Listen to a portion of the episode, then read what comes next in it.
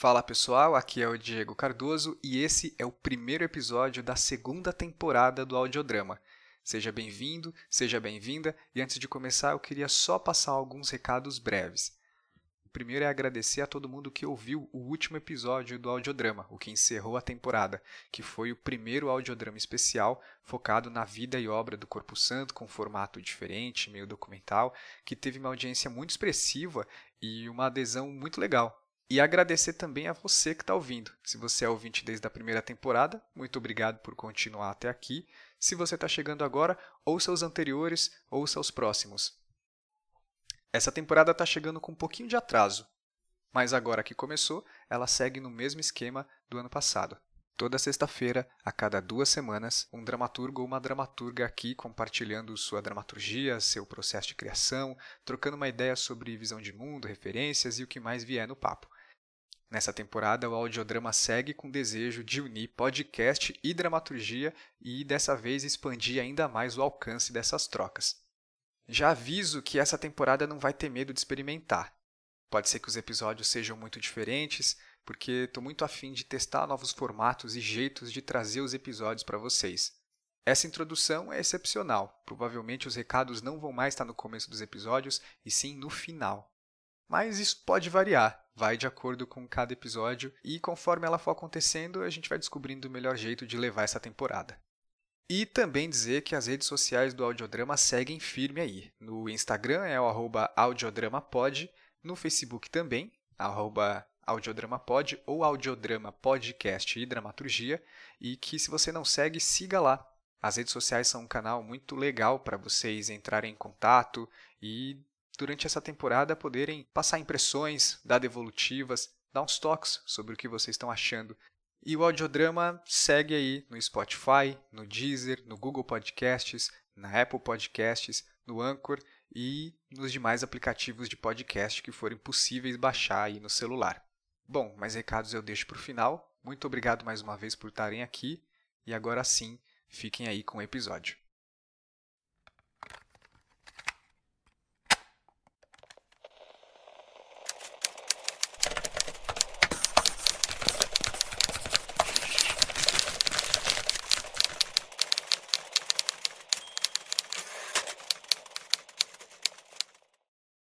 Dramaturgia, com certeza, é algo que vai além da escrita de um texto para cena. Também pode ter a ver com os espaços, com perguntas, com imagens e com caos. Muito caos. Eu disse pode porque pode ser isso e também pode não ser. Isso é só um caminho para tentar responder a pergunta: o que é dramaturgia? Eu conheci a obra do Vitor Nova há alguns anos, primeiro vendo algumas peças, depois lendo os textos. Então, em 2019, eu participei de uma oficina ministrada por ele que começou com a seguinte pergunta: O que é dramaturgia? A intenção não foi mesmo responder, mas provocar mais questões. E continua sendo isso. Num dos dias da oficina, a proposta foi fazer uma deriva. Nós saímos por uma caminhada de quase uma hora pelo Ipiranga, à noite, subindo e descendo ladeira, assistindo a cidade voltando do trabalho. Aquilo fez despertar em mim uma porção de imagens e perguntas, muito antes de chegar no papel e me debruçar sobre ele. Um caos. E como organizar o caos? Como organizar isso tudo? Vitor Nova é dramaturgo, ator, palhaço e alguém que tenta sempre responder algumas perguntas sobre dramaturgia para, em seguida, fazer outras. Eu recebi o Vitor por uma conversa no audiodrama sobre o seu processo, e foi uma deriva através de perguntas para colher algumas imagens e um pouco de caos. No audiodrama de hoje, eu estou recebendo finalmente o Vitor Nova, alguém que eu queria receber há muito tempo. Ele está aqui nessa segunda temporada. Bem-vindo, Vitor. Muito obrigado, Diego, pela insistência do convite. Estou aqui disposto aí, feliz. Jamais desistir. Vitor, para começar aqui, eu vou pedir. Você já deve ter feito isso muitas vezes nessa, nesse tipo de situação de entrevista, falando da sua obra, mas eu vou pedir mais uma vez para você se apresentar do jeito que você quiser. Bom, é, eu vim de Santos, eu vim do Teatro Amador de Santos é, desde 94. Eu me lembro que quando eu tinha 17 anos, eu cheguei pro meu pai e falei, pai, eu vou seguir carreira de teatro. Meu pai deu um trago no cigarro e disse, bom, se você for fazer esta porra, faça até o fim. e aqui estou fazendo, até o fim, não sei até que fim, né? Você está fazendo essa porra até agora. Exatamente, estou fazendo essa porra até agora. E aí eu comecei no teatro amador, mas na verdade é, eu acho complexo, acho difícil a gente definir né, o que é teatro amador. Uhum. me sinto capaz de definir, mas enfim, comecei em Santos, trabalhei muitos anos como palhaço, palhaço de rua, e foi, foi lá que eu tive, eu fiz todos os cursos gratuitos que eu tinha, que eu tinha acesso, né, fazia todas as regiões da cidade, assim, fazia na Zona Noroeste, fazia na Pagu, fazia no Teatro Municipal, uma série de lugares que tem lá em Santos, né? Legal. E aí ali a gente era uma efervescência, assim, porque a gente fazia, né? Até depois de alguns conceitos que eu fui ouvir de teatro colaborativo, de uma certa forma a gente fazia ali sem muito saber o que, que era que a gente estava fazendo, né? Mas era uma uhum. força muito grande, assim, o engajamento, em Santos tem o Festa, né? Que é o Festival Santista de Teatro Amador, que é o mais antigo do Brasil, né? Olha só, não sabia. É, não sei que ano que já tá, se é 60, 60, não sei. Meus amigos de Santos me perdoem, eu não sei exatamente o ano, mas enfim, já tem uns 60, 60 anos aí de festival. É, e aí comecei nesse lugar altamente colaborativo, tendo que me virar de dinheiro também, porque sempre tive, não, tive uma infância simples assim, né? num bairro uhum. periférico em Santos e e aí eu tive sempre que me virar. Então a gente fazia semáforo, enfim, fazia de tudo assim, fazia projeto de escola, fazia uma série de coisas que além da vontade artística tinha a urgência de sobrevivência, né? Então, para uhum. mim esses dois pilares foram muito importantes no teatro, assim. A vontade artística, o engajamento com todas as áreas do fazer teatral, isso é um ponto e a urgência, a emergência da sobrevivência, né? Então do, esses dois polos foram muito importantes na minha formação ética e estética também. É, aí, ainda em Santos, trabalhei muito com palhaço, onde foi uma escola muito, muito linda, assim, porque até estou fazendo um mestrado agora que eu faço esse, esse percurso, né? E essa ideia de que o palhaço pensa com o corpo, né? E de uma certa forma, na minha dramaturgia, eu estou buscando fazer isso. O que é pensar com o corpo quando se escreve, né? É, aí eu fiz, aí eu consegui passar na USP 2001. Eu tinha acho que 24 anos. É, mas também de dois, eu fiz de 2001 a 2006, mas eu não conseguia morar em São Paulo. Eu morei um tempo no CRUSP. Na verdade, me emprestaram dentro de um apartamento do CRUSP. Tava dormindo lá de favor com o Léo Moreira, Leonardo Moreira. Olha só. É, exatamente. Dormi no chão do Léo Moreira, né, Léo? de um quarto no Cruz. E aí eu subi e descia muitos. Eu, eu não conseguia aproveitar exatamente a efervescência universitária 100%, porque eu tinha que subir e descer. Dava aula em Praia Grande, São Vicente, Santos, Cubatão e estudava em São Paulo. Então realmente era uma, era uma saga, assim. Então eu dormia algumas vezes, alguns dias da semana em São Paulo, outros dias em Santos. Uhum. E aí eu, é, eu lembro que minha primeira experiência assim com, como dramaturgo, que eu, me, que eu sempre participei dos processos de escrita, do, da criação dos, dos trabalhos, né? Uhum. Mas não achava interessante, gostava, mas não era aquilo que eu que vibrava mais em mim. Mas eu lembro que em 2008 eu trabalhava com um coletivo de palhaços, que é a Ciassuno, que é a Helena Figueira e o, e o Duba Becker. Eu escrevi um texto que chama Despautérios, e aí o Domingos Montagnier aceitou dirigir esse texto e a gente, enfim, eu considero essa minha primeira montagem profissional, que é o Despaltérios, que foi de 2008. Primeiro texto mesmo escrito assim, que foi essa alegria e essa de ter trabalhado com Domingos Montanha. Eu estava em cena, eu ainda era trabalhava nas, nos, trabalhava como ator e palhaço nos espetáculos. É, eu tive essa alegria de ter conhecido o, Domi, o Duma e ter trabalhado com ele e até hoje eu consigo fazer alguns paralelos do que é essa ideia do palhaço com, com a dramaturgia, sabe? E, e essa, esse primeiro espetáculo que aconteceu foi durante esse período que você estava entre São Paulo e Santos e trabalhando lá, estudando Sim, aqui? É, eu já estava mais fixo em São Paulo. Eu, porque eu cheguei tá. em 2001, o espetáculo foi 2008. Uhum. Mas eu ainda descia para Santos. E alguns trabalhos eu tinha que fazer na, na Baixada. Eu ainda fazia origami. eu fazia origami num restaurante japonês. É verdade? É verdade, fazia, fazia. É. Olha, mas cinco minutos de programa e já, você já é um multitalento aqui, já... já... Ah, multitalento. Mestre origameiro. Cinco minutos já, já sei que você é mestre origameiro. Exatamente. Prossiga, prossiga. É... Ah, então, 2008.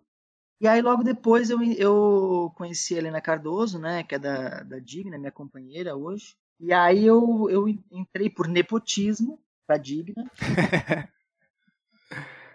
que hoje é, é a Ana Vitória Bela, a Helena Cardoso e eu, né? Uhum. E ali eu comecei a realmente desempenhar mais o trabalho. A, a, a ideia da escrita foi me chamando muito e, enfim, aí até hoje. Assim.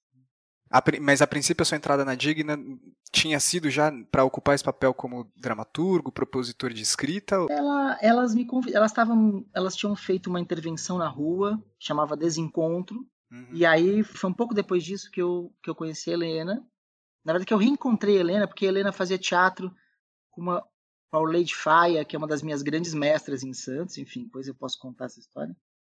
Uhum. E aí eu uhum. reencontrei a Helena, e aí ela me convidou, elas estavam querendo montar um, uma peça, tinha uma temática ali, e ela me convidou, enfim, eu falei que gostava de escrever, ela falou, ah, faz experiência, vamos juntos, vamos experimentar juntos, tal.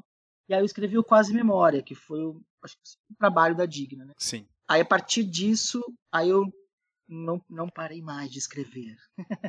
Pois é, tenho observado, porque vocês, fez, vocês fizeram muitas coisas, né? E, tem, e, é muito legal que sempre vejo você escrevendo coisas em colaboração com outras pessoas também, né? Embora você esteja sempre muito junto à Digna, é, a dramaturgia que você tem feito com a Digna te levou a fazer dramaturgia em outros lugares, assim, né? Sim, sim. Ah, com certeza, assim, foi...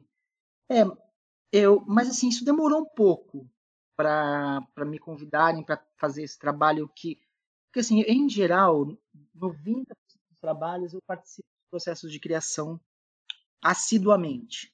Uhum. é, agora assim no último ano há uns dois anos assim que começaram a me convidar para escrever alguns textos pontuais com temáticas pontuais enfim. E aí eu não consegui participar e também nem era o caso né porque a produção era para assumir um outro lugar mas a minha experiência mesmo é no modo de produção de grupo, que é esse onde a dramaturgia acompanha e dialoga, né? Não tem uma hierarquia de criação, ela está sempre o tempo inteiro dialogando. E mesmo nos processos que eu escrevo, é, não sei se eu, se eu gosto dessa palavra, por encomenda, mas vamos usar ela assim, uhum. eu sempre deixo muito aberto a, a ideia da reescrita. Né? Então não, não, é uma coisa que eu entrego o texto, gente, valeu, obrigado, eu tô eu te vejo no palco, te vejo na estreia. Não, não é isso. Mesmo nos processos que eu participo menos, há uma ideia de diálogo, de ir e vir, né? De troca, assim, constante. É, é muito diferente o seu processo na hora de escrever uma dramaturgia quando é um processo é, que você acompanha ou um processo por encomenda? Como é que, enquanto dramaturgia, como você entendia a sua dramaturgia, você conseguiu se adaptar ou, ou, ou domar esse lugar? Não sei se dá para dizer assim também, né? Sim, sim, sim. É. Eu, eu, eu você até tô, tô começando a escrever um, outro texto aí. Eu sinto que parece que tem uma força vital no texto ali, sabe? Parece que tem uma coisa que te move com a temática, enfim, ou com uma. Eu não sou muito da temática, eu sou mais de imagens. Em geral, meus espetáculos, meus textos, eu escrevo a partir. Eu venho uma imagem, tenho uma ideia de uma imagem, e aí eu vou fazendo perguntas para essa imagem e vai se desdobrando. Em geral, é, eu me movo imagem, né? É. Mas quando você propõe, essa imagem surge naturalmente, né? Você, enfim, você vai trabalhando ela.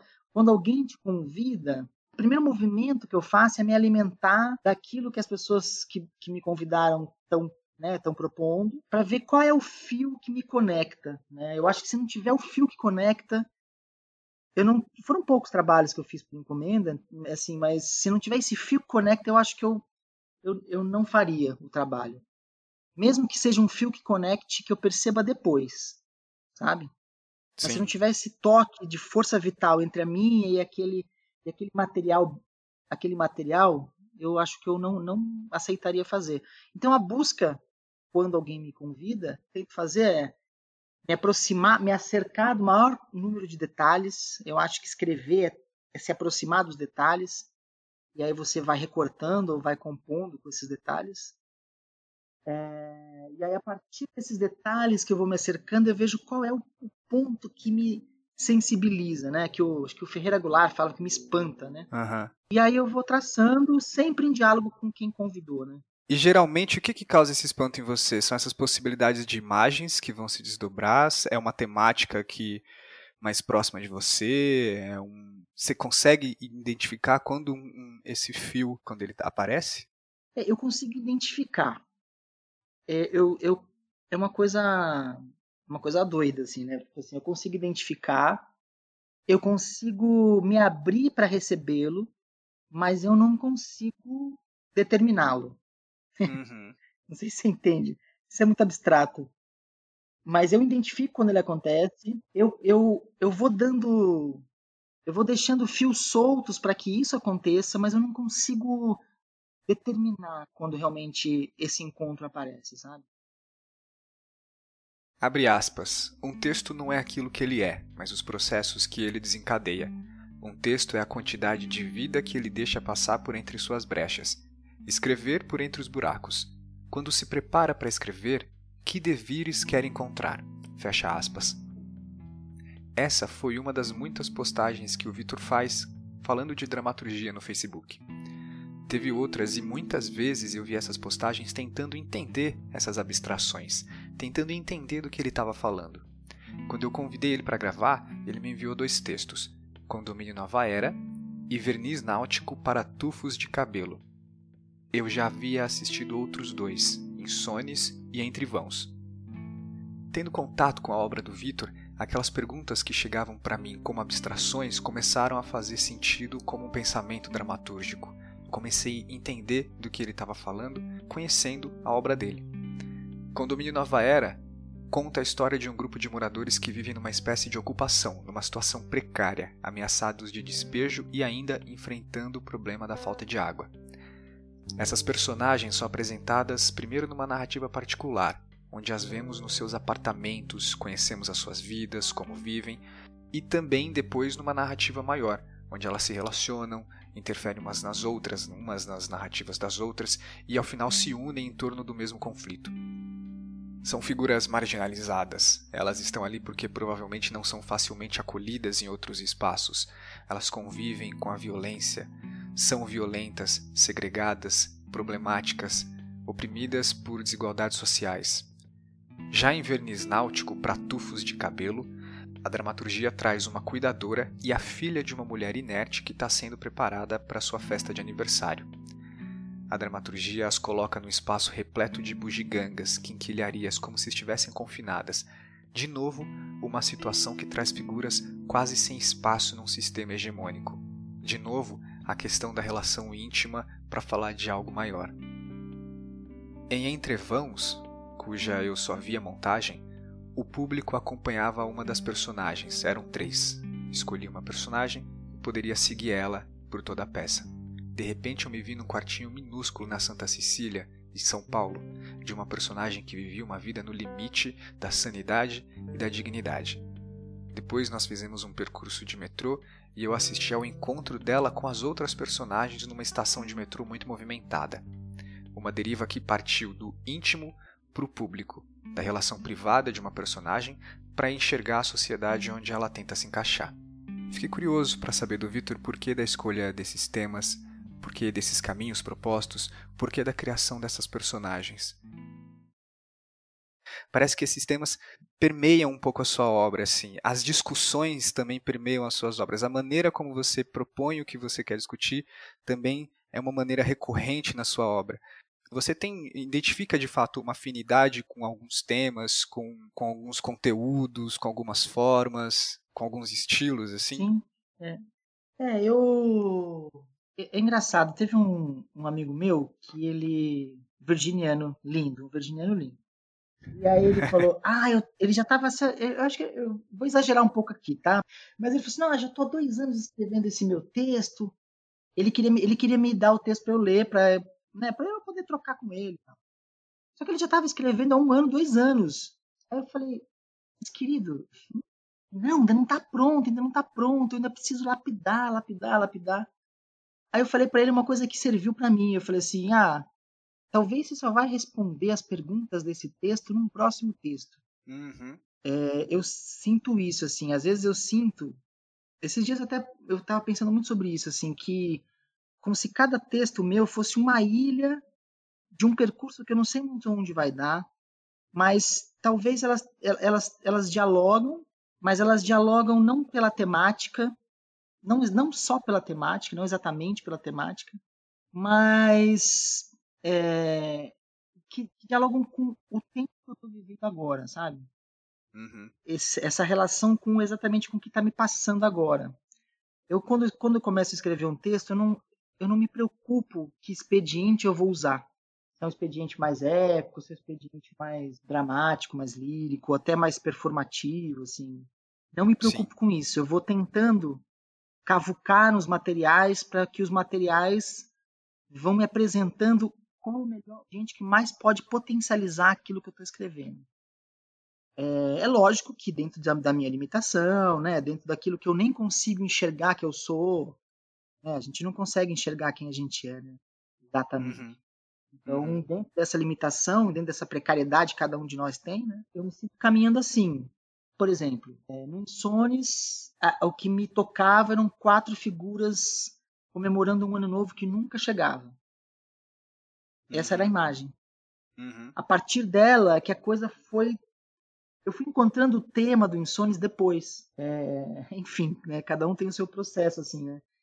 E a mesma coisa no Entrevãos, a mesma coisa no, no Verniz Náutico. Tinha a ideia de, de um, um corpo inerte que estava perdido no meio das quinquilharias e que alguém achava esse corpo. E aí, aí eu fui fazendo perguntas, fui tentando buscar como desenvolver essa ideia, né?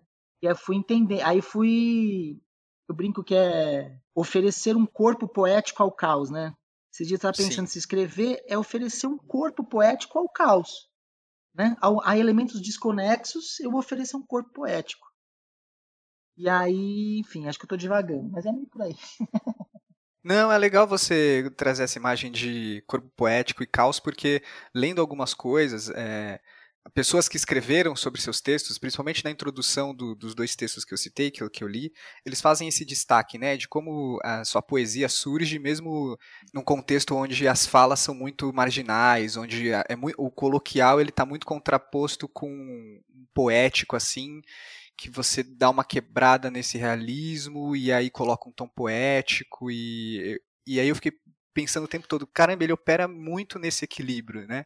O equilíbrio entre entre poético e eu não sei se marginal é a melhor palavra para eu, eu falar o que eu estou é, tentando dizer aqui, mas esse, esse, esse equilíbrio entre o que é público e o que é privado, entre, entre forma contemporânea e forma clássica, entre poesia e marginalidade. E, e é louco você falar que esse processo tem essa parte intuitiva, né, onde esses expedientes surgem conforme a necessidade do material. É, às vezes eu sinto, porque assim, é muito louco, assim. Você vai escrevendo, e aí você vai vendo, putz, isso aqui não tá cabendo no drama. Não tá cabendo, uhum. sabe? Uhum, uhum. É, eu, eu brinco que o drama, né, parece aqueles maridos ciumentos que ficam te perguntando um monte de coisa, tem que dar coerência para tudo, para tudo, para tudo. Ele fica te exigindo coerência o tempo inteiro. É, então, às vezes, o drama. O drama. Você não cabe no drama. Aí eu vou, aí eu vou tentando me alargar ali, sabe? É o ditadorzinho que eu vi você falar uma vez. É, esse déspota que vai te. Pre... E, e, esse déspota eu acho que aparece em vários níveis, assim. É, de, eu já senti, assim, que muitas vezes eu rebuscava aquilo que eu escrevia como um modo de justificar, de legitimar a minha presença como escritor. Já, já percebi que ele me calava com medo de que eu não fosse legitimado ele sempre opera diminuindo ou, ampliando esse ego, assim, sabe? Uhum. É, mas aí eu vou tentando flagrá-lo e calá-lo para poder caminhar, assim. Porque é um, é um, tra um, trabalho de exposição, né? Escrever. Sim. Eu, eu acho, eu acho não, já eu sinto talvez no, como o teatro é arte do convívio, do encontro, é, eu sinto que a exposição do ator é mais efetiva, é mais corporal, né? É uma exposição imediata. Mas escrever também é muita exposição, né? Então você é você enfim, você vai tentando caminhar, né? Como é que você vai se se colocando naquilo. Você, você vai se colocando nu, né? Por mais que você, mesmo que você não opere dentro de uma linguagem que não crie metáforas tal, você se coloca nu ali. O que eu acho muito bacana de observar, porque você compartilha muitos desses pensamentos, você posta muito dessas coisas, é, já vi você falando muito desses pensamentos em torno do fazer dramatúrgico mesmo, né? É, você é alguém que faz muitas perguntas, muitas indagações, muitos questionamentos. E aí, isso não é exatamente uma pergunta, o que eu queria que eu queria dizer uhum. é que você começou a falar daquele paralelo entre o, o palhaço seu percurso como palhaço e dramaturgo, e eu queria que você falasse um pouco desse paralelo, porque eu vejo você às vezes colocando em xeque essas experiências. Eu lembro que um dia você postou, acho que um diálogo entre o pesquisador e o eu dramaturgo, né? O que, quem, quem são essas pessoas, quem, quem, como vocês se definem. Você, assim como você escreve o texto e vai chegando às respostas, e, e chegando a respostas, chega a novas perguntas, você chega a definições sobre esses fazeres. Então, tem uma coisa do palhaço que me toca demais. Assim. Além dele pensar com o corpo, ou seja, ele pensa no fenômeno, né? Uhum. Ele pensa a vida enquanto acontecimento. Isso é o palhaço, né? Isso toca muito, assim. E essa ideia de lidar com o acontecimento, eu falo, como é que eu, como, como eu consigo fazer isso na dramaturgia, né? E o palhaço, ele ele não, ele não tem nada, não, não tem nada sagrado para ele, né? Ele pode uhum. criar, é muito interessante isso, né? Ele cria todo, todo um código e destrói no mesmo segundo. E faz parte da brincadeira você saber que essa figura pode destruir aquele código, né? Uhum. Tudo em prol do humor e da derrisão, né? De derrubar. Mas, enfim, dentro, dentro dessa, dessa ideia de que eu posso construir uma lógica estética e destruir ela a qualquer segundo. Isso me encanta muito, assim, isso me toca, isso me, me, me, me seduz. E eu, eu sinto que às vezes nos meus textos eu brinco com isso. E também uma coisa que percorre, isso eu, eu, eu afirmo e procuro isso, mas ela vem naturalmente, é o humor. Não sei se você reconhece isso, Diego, mas o humor está sempre presente ali, assim, nas, minhas obras, nos meus Sim. textos, assim. É, e aí eu acho que também dialoga com esse palhaço, né? E às vezes eu brinco, às vezes no meio de uma cena eu coloco um diálogo que eu sou uma, uma estranheza, é quase uma brincadeira de um palhaço ali escrevendo aquele texto, assim. Ainda na ordem do, do abstrato, enfim, né? Mas enfim, eu tento, eu, eu percebo, eu me percebo brincando com isso, assim. E principalmente quando eu escrevo, sabendo para quem estou escrevendo, eu, eu brinco com essa ideia. É, uhum. então, acho que o, a, o, que me, o que me seduz no palhaço é poder derrubar com o código a qualquer segundo. Eu ainda não me sinto livre totalmente na escrita para fazer isso, porque não é fácil, é muito difícil você conseguir realmente ter a liberdade, não de destruir por destruir, mas de derrubar o código que você inventou e isso, isso mover, né? Mover a, a temática, mover o seu discurso. Já chegou próximo de fazer isso alguma vez, algum texto? eu acho que ele tem, ele tem brincadeiras, assim. Eu acho que tem brincadeiras. Tem, tem pequenas vontades de liga e desliga que aparecem, assim, sabe? Eu sinto. E alguns diálogos, você fala, opa, o que está acontecendo? Mas eu não. Ainda não. Ainda, eu, é a minha pesquisa. Talvez seja essa a minha pesquisa. é, mas é isso, assim, de brincar com o código para potencializar o, o discurso, né? E o palhaço tem uma coisa também de não se levar tão a sério, assim. Eu, eu acho isso importante também. É, não que o que a gente faça não tenha seriedade e responsabilidade, tem muita. Uhum. Mas quando eu me levo muito a sério, eu posso me ensimesmar, né? Eu posso me, me entrincheirar naquilo que eu penso, porque afinal de contas eu sou uma pessoa séria, e, e, e afastar o que, o que pode me permear, né?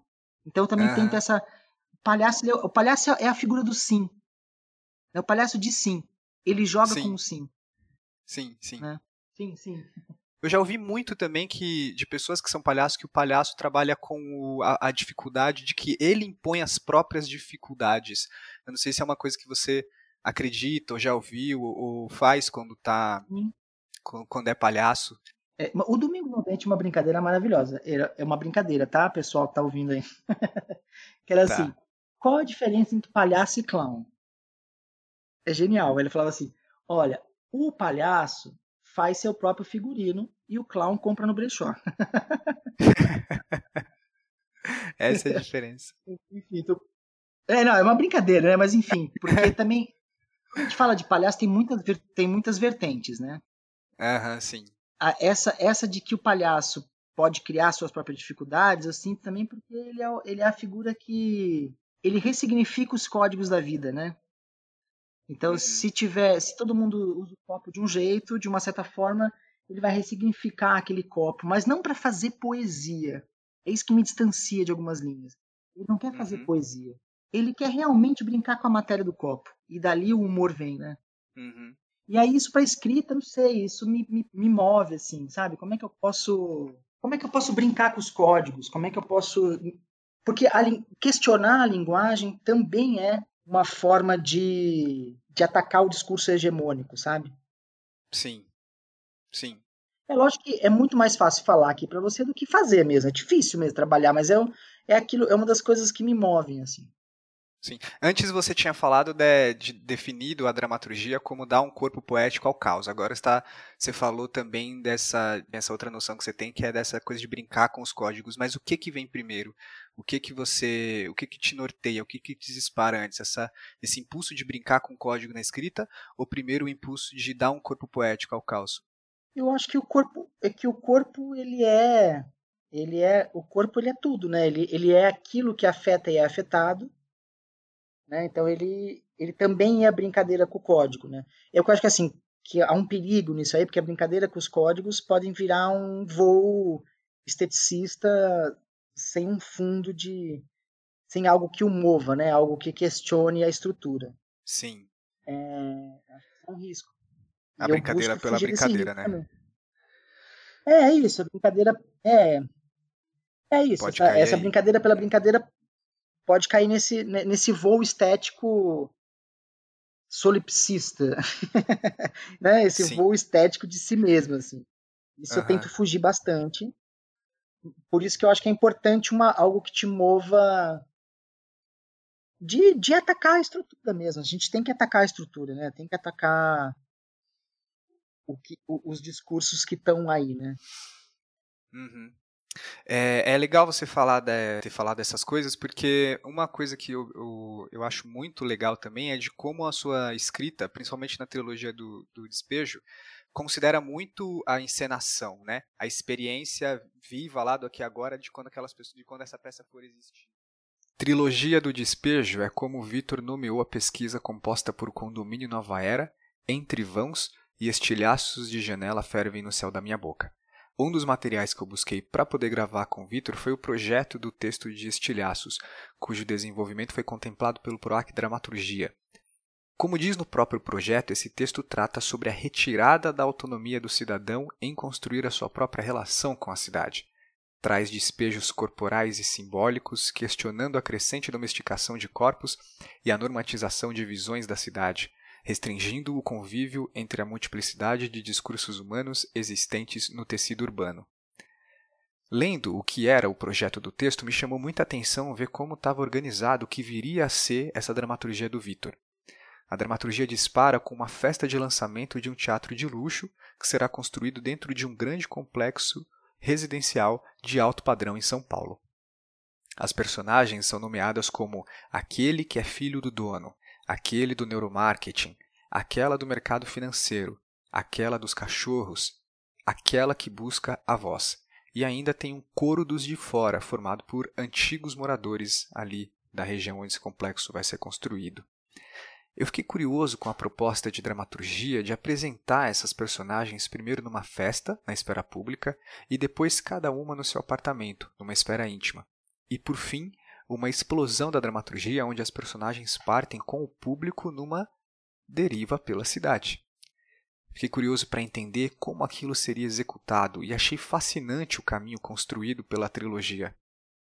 A relação com a cidade, com o espaço público, o debate em torno da moradia e como a dramaturgia traz em si diversas propostas de intervenção e inclusão do público como forma de potencializar o acontecimento do teatro. Primeira coisa que eu queria te perguntar é, a trilogia, ela foi uma coisa que foi, foram essas ilhas que você foi chegando e foi entendendo que tinha mais ilhas para serem completas, ou ela nasceu já como um projeto de trilogia? E a outra coisa é essa teatralidade, assim, é algo que você realmente faz parte dessa coisa de quebrar os códigos? É, é de onde que vem essa essa coisa teatral, essas proposições cênicas que às vezes o texto traz e funcionam, né? É, a trilogia ela, ela não nasceu uma trilogia, ela foi aqui acontecendo uma trilogia, né? Uhum. Eu, o primeiro foi o Condomínio Nova Era, que comecei a escrever em 2012 e a, ele estreou em 2014, né? Tá. Eu morei durante um ano num, num prédio, um prédio ocupado. Não era um movimento de moradia, mas era um prédio ocupado no centro da cidade, na Rua Apa. É, já nem existe mais, virou estacionamento. Quer dizer, nem sei se estacionamento virou ainda, mas eles derrubaram o prédio, enfim. E era um prédio que tinha, além dessa questão do, do despejo iminente, o tempo inteiro a gente tá, corria o risco de ser despejado, então tinha várias reuniões de condomínio, de condomínio, não é condomínio, mas várias reuniões de como que a gente poderia é, evitar legalmente que despejassem, eram 40 famílias que moravam ali. Uhum. É, e também era um prédio que tinha uma questão da água, tinha uma dívida enorme com a Sabesp, a Sabesp não abastecia mais e só era carro-pipa que chegava chegava uma vez por dia, faltava uma água, uma, tinha, faltava água geralmente à noite, porque gasta consumir, aí tinha uma coisa lá que diziam que estavam desperdiçando água, enfim. E aí essa, essa situação que não que eu vivi por uma necessidade financeira, né, que de um ano foi me, me moveu em vários lugares, assim, em vários lugares. E ali começou a nascer essa, essa vontade de colocar, de chegar, de colocar no papel, né? É, e aí eu escrevi o Condomínio Nova Era. Depois do Condomínio Nova Era, você vê que tem uma transição aí para o Entrevãos. E no Estilhaços vai, vai é, explodir mais ainda. O condomínio ele ainda acontece dentro de um espaço fechado, né? Por mais que não é um teatro, seja um espaço não convencional, se relaciona, há uma quebra ali das personagens tal, mas ele acontece num espaço fechado. O Entrevãos e o Estilhaços partem de espaços fechados, no caso do Entrevãos, são casas, né? São três casas, simultaneamente, onde acontecem cenas simultaneamente, partem dessa esfera mais íntima e ganham a cidade. Foi na criação do Entrevãos, e aqui, e aqui vale, vale pontuar assim, né? Por que, que, é um, por que, por que a cena sempre está presente? Porque aí a criação é, é um lugar muito borrado quando você faz um modo de criação de grupo, né? Eu escrevo os textos, mas a concepção não é, eu não considero só minha, considero da Digna. Uhum. Então, na a concepção do Entrevãos, de acontecer em três casas ao mesmo tempo, da gente pegar o metrô, essa concepção, eu participei da criação da concepção. A escrita do texto eu escrevi sozinho, né? Então, essa escrita, ela não, eu não escrevo para quem eu não conheço, nesse caso. Eu estou escrevendo pra, exatamente para essas pessoas nessa circunstância. Então, é uma escrita. Até o é, eu não sei se eu consigo publicar em livro, porque ele é tão focado naquele acontecimento que eu falo, pô, se eu for publicar em livro, eu tenho que pensar como é que eu consigo limpar isso, né? Como eu consigo uhum. torná-lo acessível a quem não participou daquele acontecimento. É, então, o, eu, o acontecimento teatral está presente no meu trabalho porque ele é feito junto com todos os criadores. Eu escrevo, mas a concepção a gente dialoga juntos.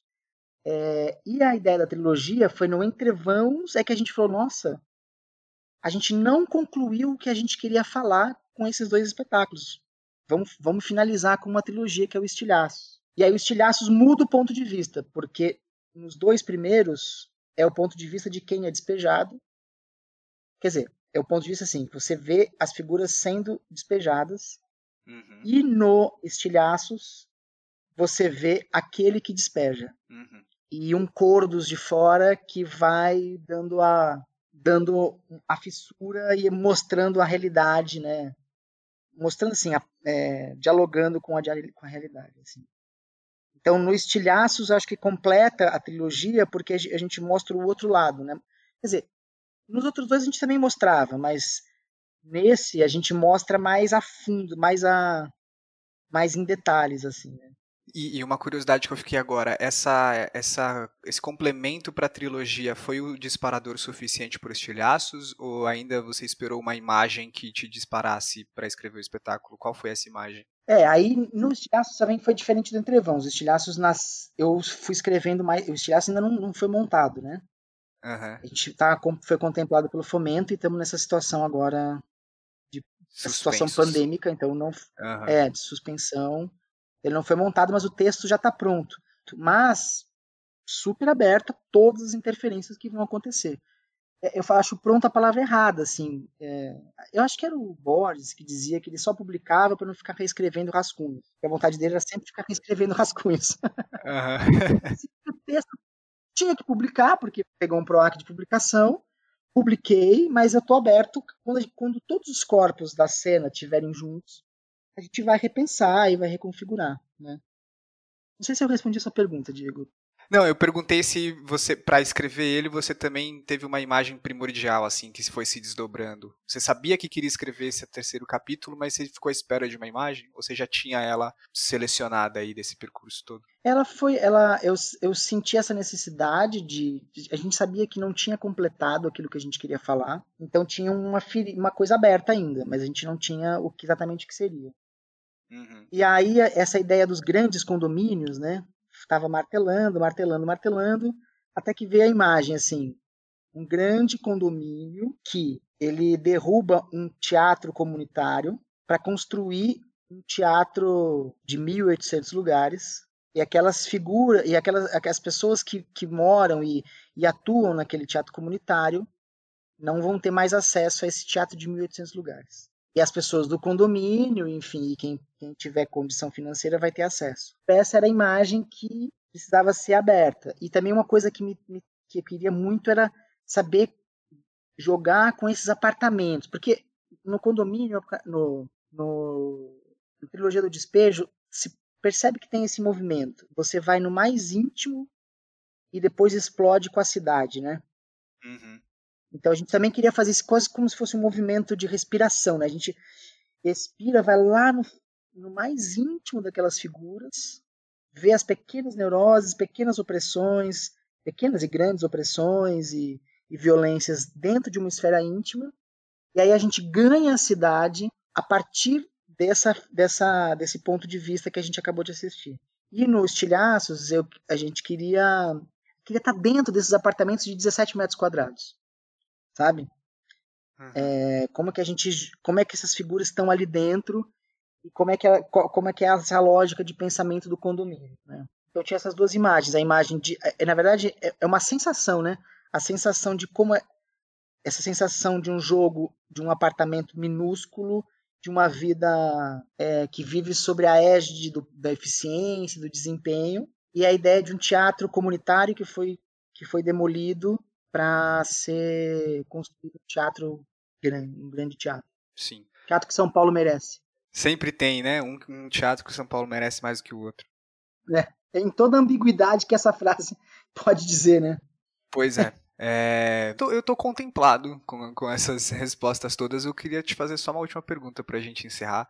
É, eu sempre vejo, como eu disse, você indagando é, esse, esse lugar da dramaturgia, esse lugar enquanto dramaturgo, e eu lembro que daquele encontro da oficina que eu fiz com você no Sesc Ipiranga, que uma das primeiras coisas que você jogou pra gente é o que é a dramaturgia, né? O que é, qual a função dela no acontecimento, como a gente define, e aí ficou uma discussão, assim, e desde então eu fico pensando nas convicções que eu tinha e que eu disse aquilo. Nossa, será que dramaturgia é aquilo mesmo? Mesmo durante aquela oficina, assim, é, você compartilhou, que é uma, é uma pergunta que você também se faz, né, e se pergunta muito, é, e eu venho pensando muito assim, fazer o audiodrama partir um pouco desse impulso, ouvir outras visões sobre dramaturgia, e aí aquela experiência me levou a, a questionar as minhas visões sobre dramaturgia também. Você hoje tem alguma visão, essa visão sua, você tem alguma resposta provisória para isso?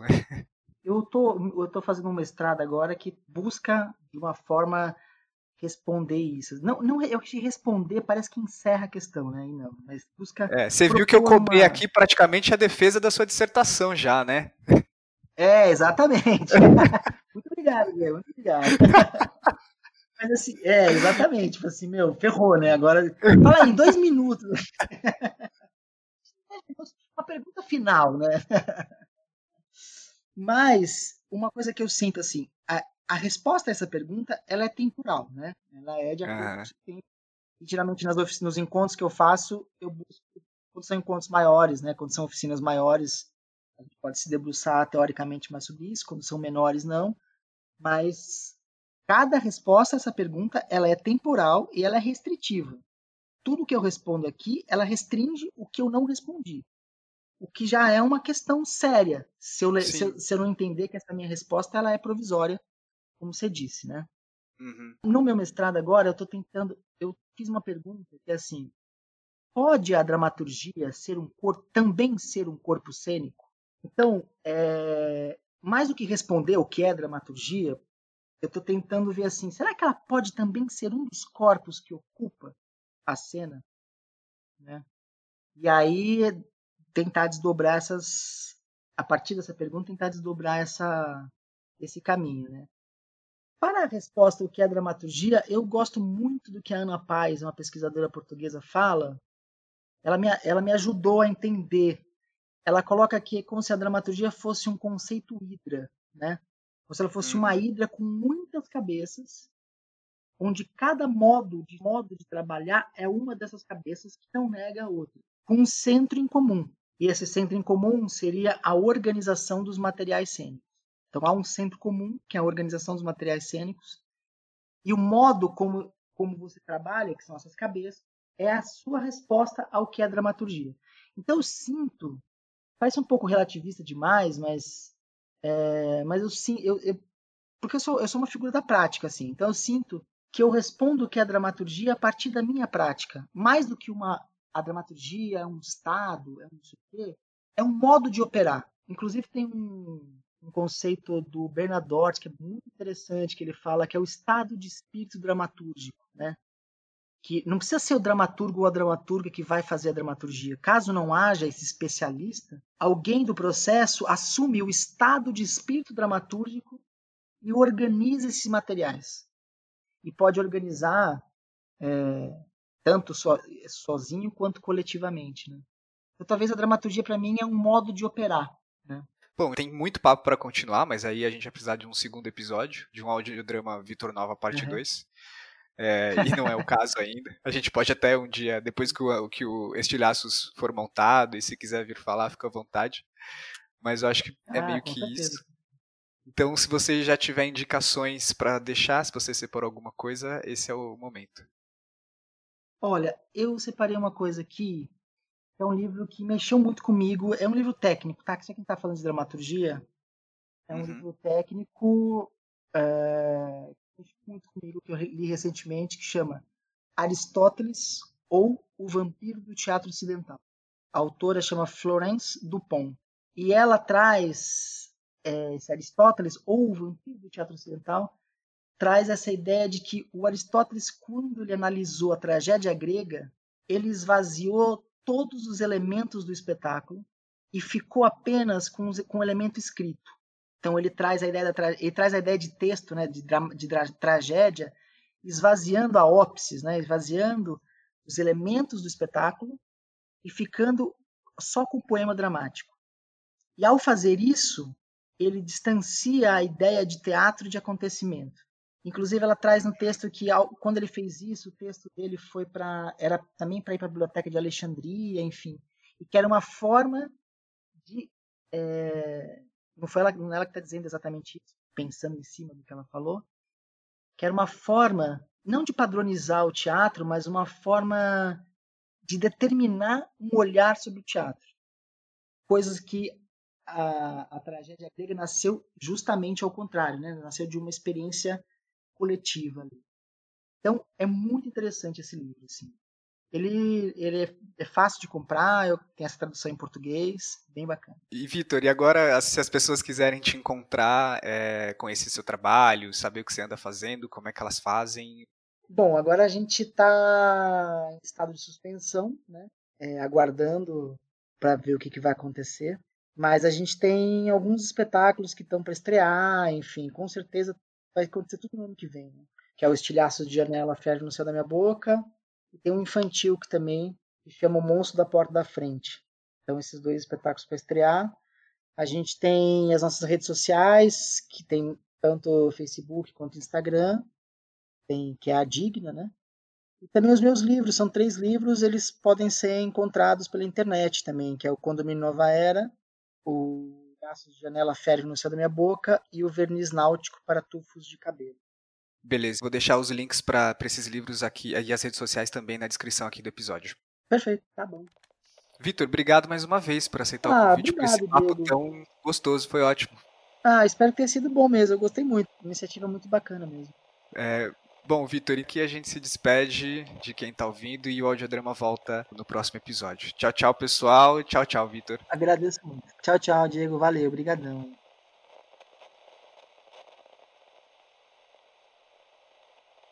Oi, tudo bem? Eu sou a Belise Morfeoli e estou aqui no Audiodrama para convidar você que curte teatro a conhecer também o podcast Spoilando a Peça, o programa que documenta a dramaturgia contemporânea brasileira feita por mulheres, convidando as autoras de teatro a darem spoilers sobre as próprias peças.